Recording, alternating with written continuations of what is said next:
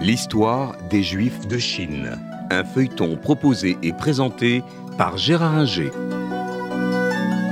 Bonjour, nous avons vu lors du dernier épisode que la Chine s'est vidée de ses juifs à partir de 1949, à l'exception euh, des descendants de juifs de Kaifeng euh, très très largement sinisés.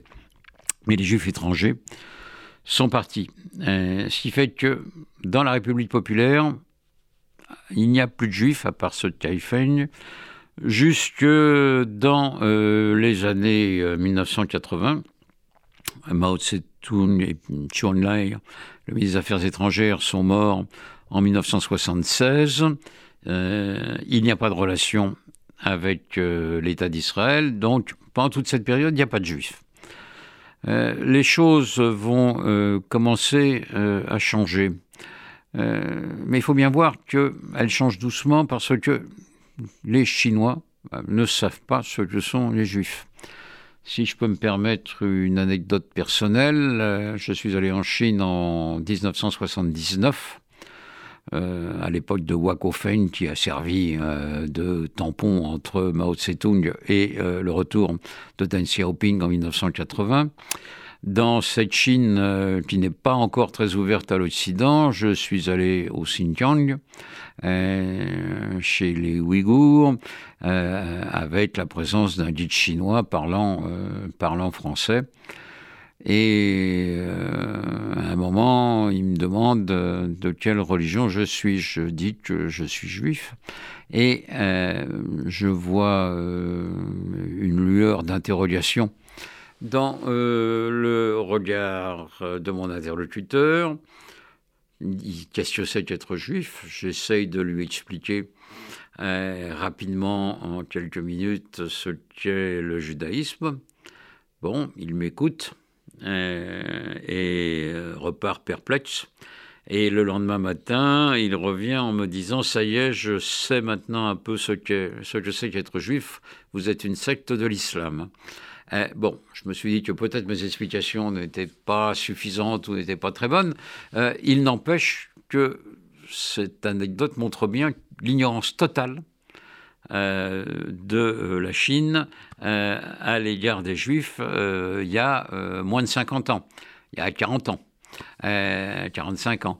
Bon, mais les choses vont commencer à changer doucement à partir de 1980 grâce à Deng Xiaoping qui va ouvrir la Chine sur le monde extérieur et permettre euh, le commerce et les affaires à nouveau de prospérer.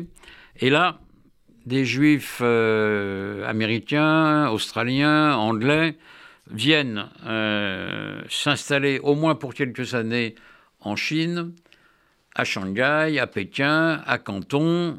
certains viennent de Hong Kong et font des affaires euh, malgré euh, le massacre de Tiananmen en 1989.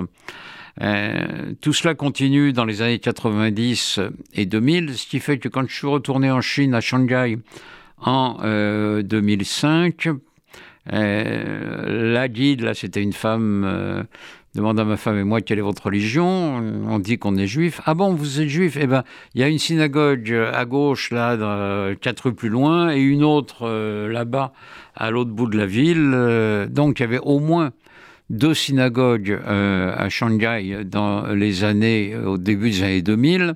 et la guide, il n'y avait pas besoin de lui expliquer ce qu'étaient les juifs et le judaïsme. Elle avait appris. Donc le changement, il est total et il est radical.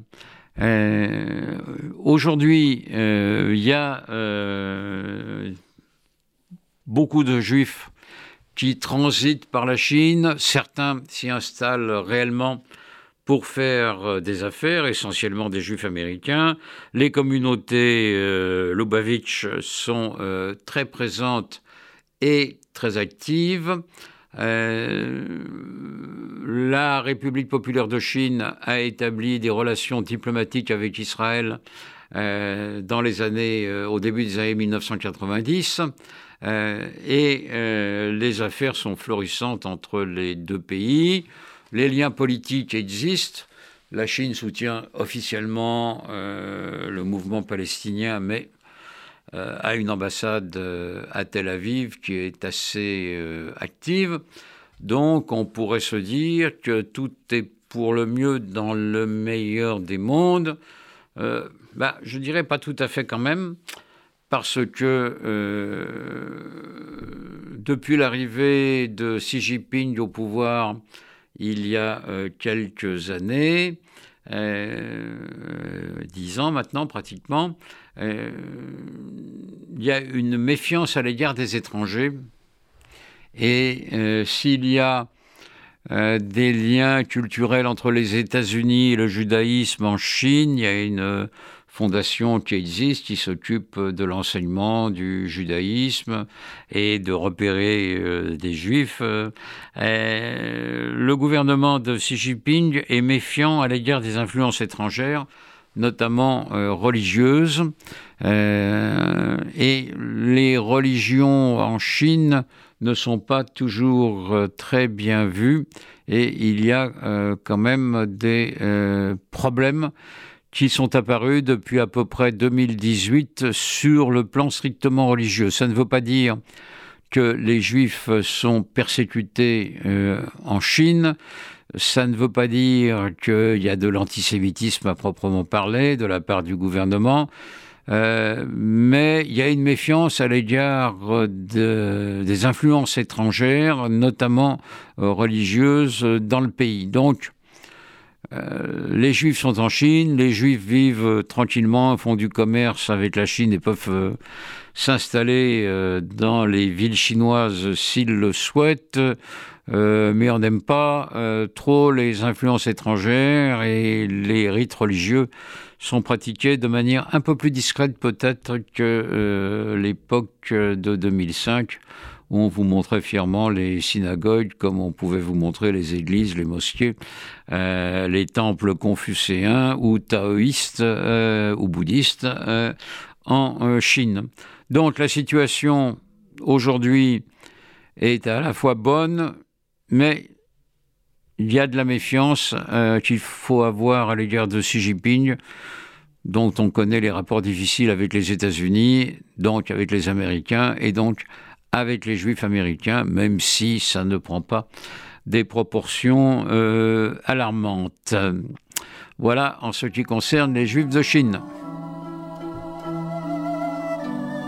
C'était l'histoire des juifs de Chine, un feuilleton proposé et présenté par Gérard Inger.